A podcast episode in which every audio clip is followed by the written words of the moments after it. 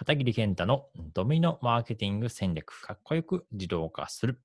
ようこそ。こちらのポッドキャストでは、えー私、片桐健太が、まあ、このドミノマーケティング戦略、そういったあのマーケティングのあのコンテンツについてお話をしていきたいなと思ってます。えっ、と、メッセンジャーボットのシナリオをテストするときは、プレビューモードのときは何回でもテストできますか？えー数回テストしてみたら、英語で注意書きみたいなのが出てきました。24時間ルールに関係があるのかなと思い、そこでテストは止めました。これ添付の画像は関係ないよね。っとっとはい。えっ、と、そうですね。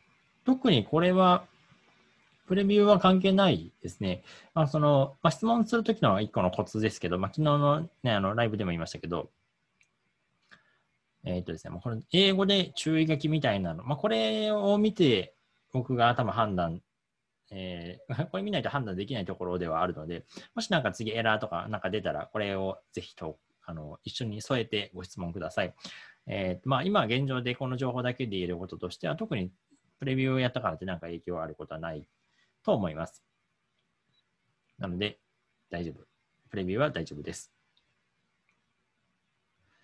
えーと、二つ目、えーグロースツールを開いたとき、シナリオの名前のところの設定の歯車マークをクリックすると、えー、Duplicate、Publish、Delete が出てきますが、私のテンプレ、セールスパネルの歯車を押すと Delete だけしか出てきませんでした。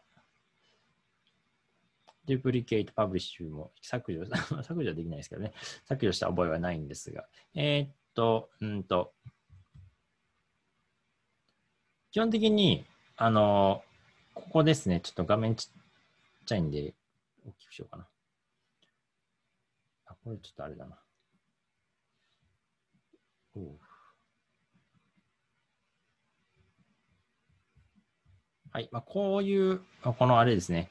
この鍵マークついてるやつ。鍵マークついてるやつは、えっ、と、複製はできませんので、これですね。duplicate っていうのは出てきません。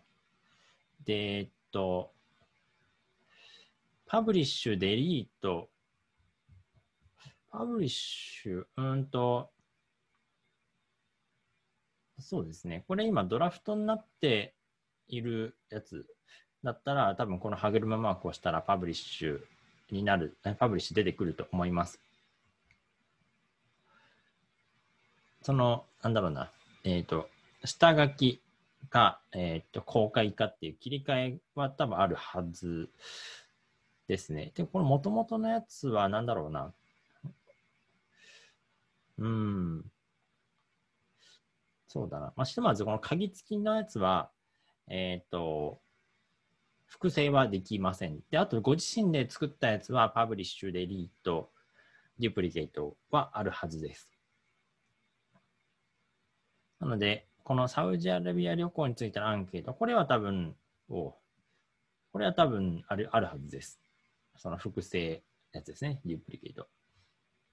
ということでした。はい、ドミノマーケティングラジオを聞いていただきましてありがとうございました。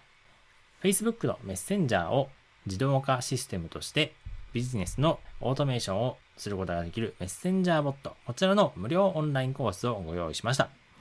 このポッドキャストの説明欄のところに無料オンラインコースを受講するための URL が貼ってありますので、そちらをクリックして、ぜひ受講してみてください。またそちらでお会いできたら幸いです。ではまた会いましょう。